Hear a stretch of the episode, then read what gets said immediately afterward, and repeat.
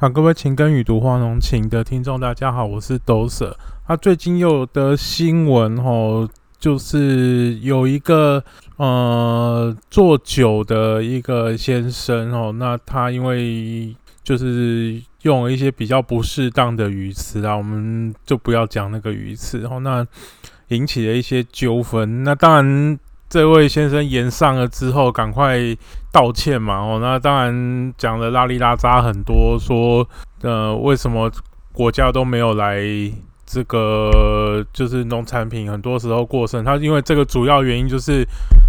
因为最近凤梨世家哦跟世家哦这两个是不一样的东西哦。那凤梨世家跟世家因为过剩哦生产过剩，那生产过剩的原因是因为。本来这些东西哈，大木通常是在国内卖比较多，那凤梨世家是出口到中国比较多。那因为中国之前一些蛮横的因素啊，啊，当然我们讲蛮横的因素，本来这个这一句话里面哦，就小编自己的立场其实也就是比较鲜明的啦。哦，我们会认为，因为在这整件事情来讲哦，在中国。单方面去中断这样的贸易，其实是违反 WTO 的原则啦。好啊，当然有一些人会认为，哦，这件事台湾没有做好，哦，那所以中国禁止你活该。也有人抱持这样的一个态度哦。那因为这也可能是政治立场的关系啊。哦，不过这个就就算了哦，因为有一些人就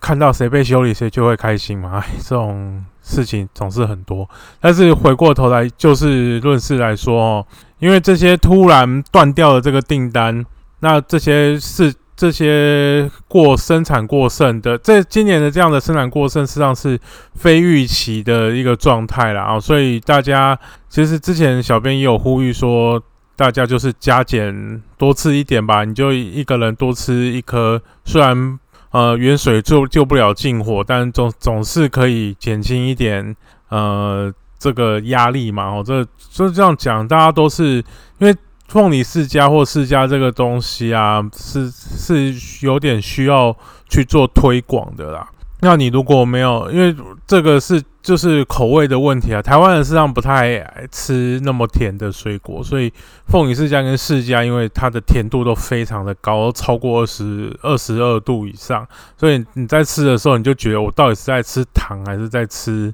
还是在吃水果？那这个情况之下，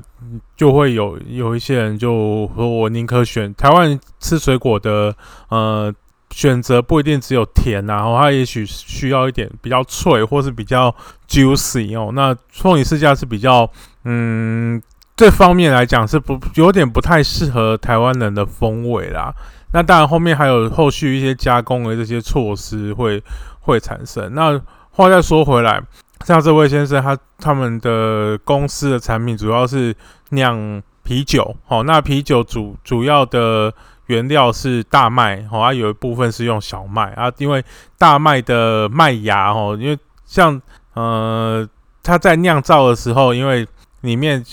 酿造都需要有酵母菌去做呃发酵，哦，那当然这些大麦本身里面你收获的时候，通常里面是是淀粉啊，淀粉上酵母菌是没办法利用的，你要把淀粉转化成糖，那这个时候这个。大麦本身哈会的麦芽哦，就是它这边里面的一些酵素活性是比较活跃的，所以它比较容易把大麦的这个淀粉转转化成，所以它变成麦芽之后，你才会去做，才会去做这个酵母的发酵。所以大部分的啤酒都是呃用大麦为主哦，那有一些是用小麦或黑麦哈，那当然还它还是会加一些大麦进去哦，因为让大麦的这个酵素来帮忙。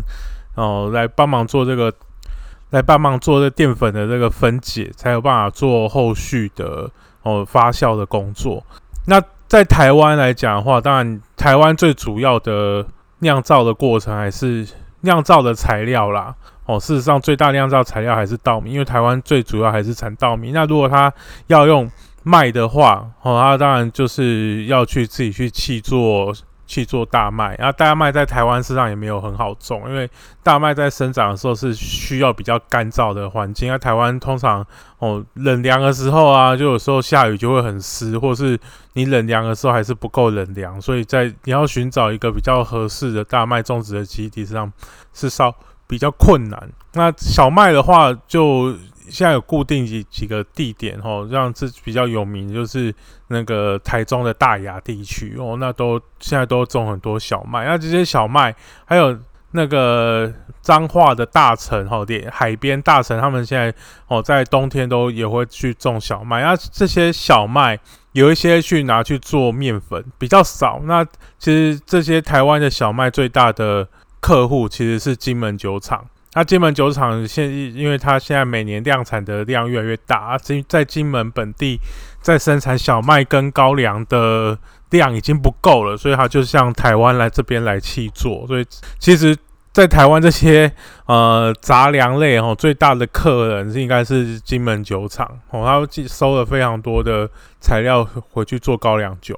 那高粱酒因为它是一种二次发酵的，它发酵。是分成两段式，然后第一部分先要养曲菌，那这曲菌是用小麦养的，那养完之后再把这个小麦养完的曲菌，再在那个丢到高粱的蒸过的高粱里面，然后再去做发酵，然后才会发酵，然后再蒸馏才会变成高粱酒。其实工工序是蛮复杂的啦，如果大家有空也可以到。因为现在去金门不用隔离嘛，我去金可以去金门玩玩看。上次我去去金门玩，觉得嗯，金门的风土人情上，这跟台湾来讲有有一些相似啊，也有一些差异。但是我觉得总之来讲的话，金门现在是算是真的是蛮好玩的地方，大家可以哦有空可以去金门走一走。那回来讲这个过剩的问题，其实过剩最多的其实是稻米。那稻米怎么样去做解决？这些稻米解决？通常，如果你拿去酿酒的话，当然就是米酒系的为主。那当然，你去做啤酒来说的话，对消化台湾的稻米一点用都没有啊！哦，因为它基本上不会用到。有有一些人尝试就是用清酒的手法去去做，然后，但事实上效果还是不是很好，因为两边的。淀粉的基质就是有点不太一样哦。那米酒的，因为两可以用的曲菌也不也不太一呃，米酒这个部分主要是用就是高粱酒这些部分，米酒啦、高粱酒这种谷物的酒的部分，大部分是用曲菌哦，然后再再用酵母去做发酵。那这个啤酒啊，这些是直接用哦。就是发芽哦，那个发芽之后，然后再去做，就再去做酵母菌的这个发酵。两种发酵的模式是不太一样的。然后啤酒的功夫也蛮多的啦，哦，它会有像表层发酵啊，或是底层发酵啊，都跟速度有关系啊。啊，当然这个啤酒的故事，我们可以有一天再来再讲。那。台湾这些米没有办法消化掉哦，那不是只有米有这个滞销的问题吗？你再从凤梨世家，然后到米哦，那当然农如果说农艺相关的，就是米的滞销是最最为严重的。那为什么米会用一个做呃我们说公粮收购的这个方式哦去做处理？那主要还是因为。呃，之前会有战备的需求，那现在战备的需求比较没有那么强烈了，因为我们其实像农粮署的库房现在都是满出来，然后还要再拿去卖掉。那为什么还是要收公粮？主要还是因为政治上面的因素啊。这个你说哪一个？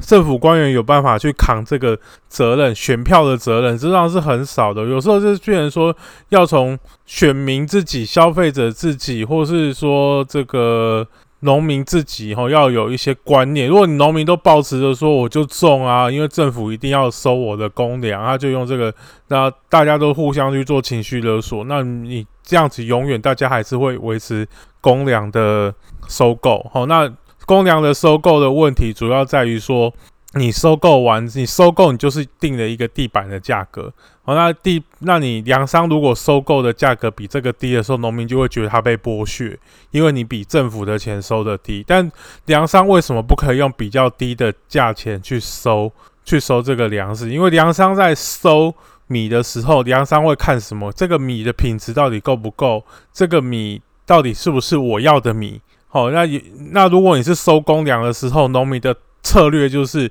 我就是种产量最高的米，因为公粮的收购只看产量哦，你收你一分地收获越多，我就可能赚越多。哦，我只说可能赚哦，不一定是它就稳赚，因为最近在呃生产稻米的成本其实也每年每年都在增加，不管是秧苗的成本、肥料的成本、农药的成本，甚至人工的成本都在增加，所以你有时候一分地一分地只有赚。一两千块，那一甲地只有赚一两万块。当然，很多大地主他可能就是几十甲地，甚至上百甲地这样在操作。那所以哦，一甲地赚一万没关系，我一百甲我就一年还是赚一百万。这种地主到这种地主有没有也是有，但很多小农民啊，这台湾的一些水稻农小农，他也是有时候他就是只有五五分地一甲地这样子，然后辛辛苦苦四个月。他就赚个一两万块，那剩下的钱就是靠老农年金来撑啊，这样的一个困困点。那为什么他我们会说啊，你就交给粮商就好？他会心里会一个害怕，就是说，因为政府收我的价钱是一个稳定的价钱，如果我拿去给粮商收购的时候，粮商可能会用会砍价格，会这边给我东扣，那边给我西扣，所以那最主要的问题还是在于说，整个生产的水准没有拉起来啦。好像全全台湾生产稻米的乡镇里面有几个乡镇是他跟他可以跟人家说我根本不要收公粮，像是是台东的慈善跟关山，他们这两个乡镇根本没有在收公粮。你在外面看到慈善米，看到关山米，每个都贵的要命。他们的粮他们的粮食收购的价格，这个水稻收购的价格都都是吊打其他。不管是西部的县市，还是其他东部重谷的县市，其实它都都可以把人家海放很很久。为什么？因为它的品质够好，然后它的他们在。农农会在选举的选选的策略的时候，也可以把这个整个米的品质可以拉得很高哦。那所以它作为一个鲜食米，一个良好的代表，它就在台湾是一个良好的品牌。虽然它总共的产量加起来大概台湾的前一趴到两趴而已，但这一趴两趴，它所它的市场就非常的稳定，因为他们还因为要保护台这个慈上米或是关山米的这个内容，所以他还去做商标的。处理哦，那所以他们很用心去经营自己的品牌。西部也有很多哦大的米米商，其实都有在经营自己的米的品牌。那跟着他去做的这些农民，其实他收益，他也说他这个收益，他就变成说我不需要一定要去缴公粮。那一定要缴公粮的这些，我相对来讲比较弱势的农民，其实量还是蛮大的。那你如果政府说我不收的时候，那他们又没有种植其他作物的这个能力，那他就会变成说，我就很无，他就会觉得他很无助，他需要帮忙。那他这这些需要帮忙的声音就会变成选票，哦，谁支持我，我就继续挺你，或者怎样。所以每一个执政党都不敢把公粮收购停掉的原因，就是在这里啊，因为这些农民票加加起来，哦。大概要跟他们家庭这样加加起来，一年一一个全台湾大概也有三四十万票哦，其实也蛮多的哦。在选举的时候，这样一来一回，三四十万票一来一回就六七十万，就六七十万票了，其实数量是很大的，真的可以不管是翻掉一个县市，或是甚至是翻掉一个总统选举都有可能。所以每个呃执政党哦碰到这件事情都是小心翼翼要去处理啦。当然这些。呃，农民的结构当然会随着时间会有变革啦，所以我想现在上面的呃长官也应该也是，就是大家就比气场吧。如果因为这些老农民他呃，如果说他没有办法再种了，他土地要释出，他要他或是他往生的继承下来，下一代的想法不会跟上一代一样，我只要做公粮。那他会可能会对这个土地有其他活化的想法哦，他可能去种植，因为他可能就会呃用比较就跟别人结合，然后就是把整个经营面积可以扩大。那扩就是租地，有的就说我不要种啊，因为他有的第二代他说我不要种，我地租给别人。那租给别人之后，这个土地的活化就会变大。那公粮还有另外一个更不好的。的一个效应哦，公粮有一个，还有另外一个好朋友，就是我们在处理农地的的政策的时候，有一个不好的政策就是休耕政策哈。啊，休耕主要是因为水资源不够要去做分配啊，要给因为要给农民去做一点补偿，所以就提出休耕的补助。哦，那休耕补助一甲地是就是一公大概一公顷哦，大概一公顷是四万五千块。那两要如果两期哦，现在不能两期都休耕啊，但是你。大概会让呃很多地主就会说啊，如果我租给你，我如果没有低于一年九万块的这个地租，那我就留着做休领休跟补助就好啦，我干嘛要租给你？所以就变成说，政府这些补助其实让进入农业变成一件很困难的事情。我我每年我可能如果。本来的地租如果只有五六万块，那我其实那我在生产的时候，我可能一些成本啊会比较会比较降低。那当我一定要拉到九万块的时候，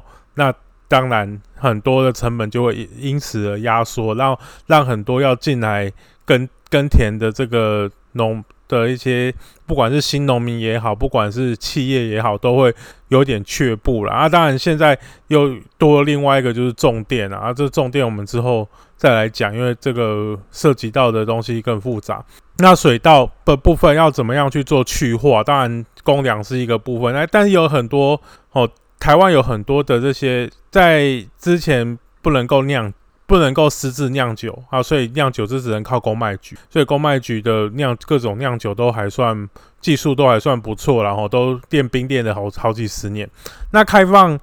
呃，财政部开放私私酿酒之后，当然还是要去请酒牌。所以你你在家里面自己弄一点点，在那在那边酿自己喝的那个是没有关系。但是你要拿出去卖，就要就要申请酒牌。哦，那你自己喝的，你不可能一年哦弄个几百公升让你自己喝，我又不是每天都喝到喝到醉死。哦，所以大概会有一个限制存在。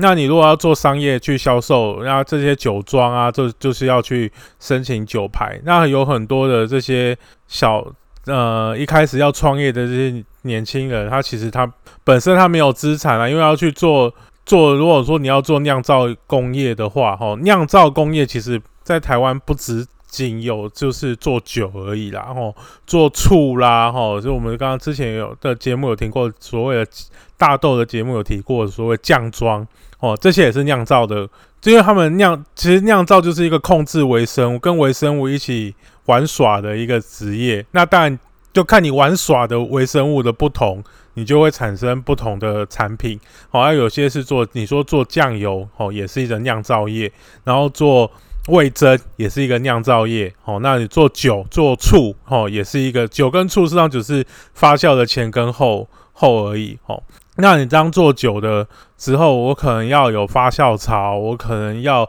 有。如果我是做烈烈酒的，我要蒸馏器，吼，那这些发酵的设备啊，蒸馏的设备实际上都所费不赀，哦，所以一开始你是一个刚出社会年轻人，的的确很难会有一个资本去。有拥有自己的一家酒厂，基本上是不不太可能的，所以大部分的这些呃新创都会去做 OEM，然后就是跟请人家请酒厂试做，然后我可能自己手上会握有一些配方，或是就让酒厂去，或是跟酒厂讲好，你就做一批产品，然后我贴我的牌出来卖，这种都有好有坏啦。当，我们是认为说这些事情都。不影响你做生意的诚信，你做生意就是要要诚信要去做。那这些呃，台湾也有一些酒厂，他很认真，他呃做不管是做米酒还是做水果酒，我有认识一些厂商，他是因为台湾的台湾也有产苹果，哦，在梨山有一些苹果，那这些苹果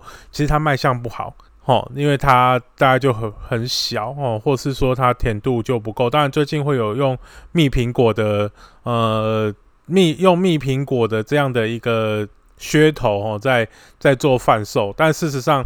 呃，被淘汰掉的还是蛮多。那这些淘汰掉就是会有一些厂商，他就把它收来去做去做酒啊。有的是用李子哦，它那上当然梨山上面李子的量还是。蛮大的哦，所以有些人会固定去收红肉李啊，然后来做红肉李。如果来做做成这个酿造酿成水果酒的话，它的颜色就会很很像红宝石一样颜色，因为它不像呃葡红葡红葡萄酒，因为它红葡萄酒它不会是清澈，它会是有一点浑浊的情况。啊，它的花青素也比较深哈，当然会加一些澄清的工的东西下去啊，加明胶或是或是明矾之类的东西，让这个里里面的这些悬浮的物质可以沉淀下去。好像红肉里的酒吼酿造酿起来，它就真的是很很漂亮的那个颜色哦，那可以喝。那当然酸度是蛮高的哦，那当然也有一些也有可能会做一些加糖发酵啊，各种手法，它都是跟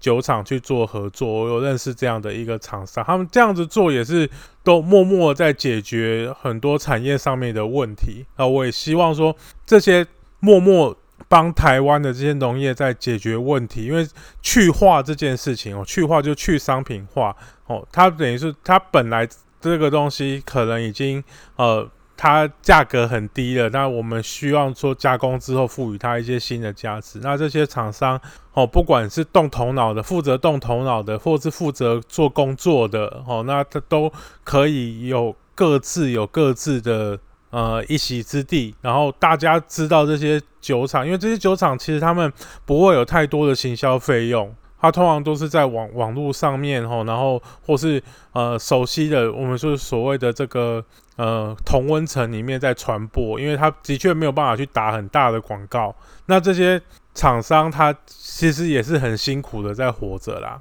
哦，那他他们我们是希望说，因为除了这这，我们今天讲今天出事的这个厂商之外，有很多台湾现在有很多小厂商，实际上他都在很很认真的在做，不管是做啤酒，不管是做呃米酒，吼，那我们讲米米酒就就是。有的就是说，你说说米，你讲米酒啊，我就想的是就是公卖局卖那个料理米酒，但事实上台湾在做这个清酒类的那些功夫哦，雾峰农会在做这个清酒类的功夫还算是不错。那有好几个农会，它其实自己也有酒庄哦，那都有做一些很特殊的酒出来。那在这些里面，因为它有蒸。蒸馏的设备，所以它蒸馏出来的东西都还不错。那有几个食品厂，它也在投入在做这个酿造的行业啊。最著名的就是金车哦，金车非常非常的，他老板质量非常的，我可以讲疯狂啊，他。可以为了自己要做台湾的威士忌，自己去基基本上把一个酒厂搬搬回来台湾。哦，那他现在做威士忌，他现在因为威士忌的设备也可以同时发酵啤酒，所以他也有现在有做啤酒，然后都装成就是送出来的品质都非常的不错哦，所以这个也可以算是。一种台湾之光啊，只是真的价格是有点高，但是觉得适合的人，但还是会去努力去去支持。我觉得这是台湾的一个食品产业哈，那或是农业跟食品产业是是一个上下滑、上下游的关系。那这个东西是是要互相的合作，不是说我在下游，然后我觉得上游怎样，我就开始去骂，或是你这个东西跟我的。观点不一样，我就去做攻击或者怎样，我觉得大可不必啦。那我们都希望说，这些不管是哦做水果酒也好，做米做清酒类的也好，做啤酒也好，这些东西都是在丰富台湾的台湾人在饮料、哦饮用品这些这方面的这样的一个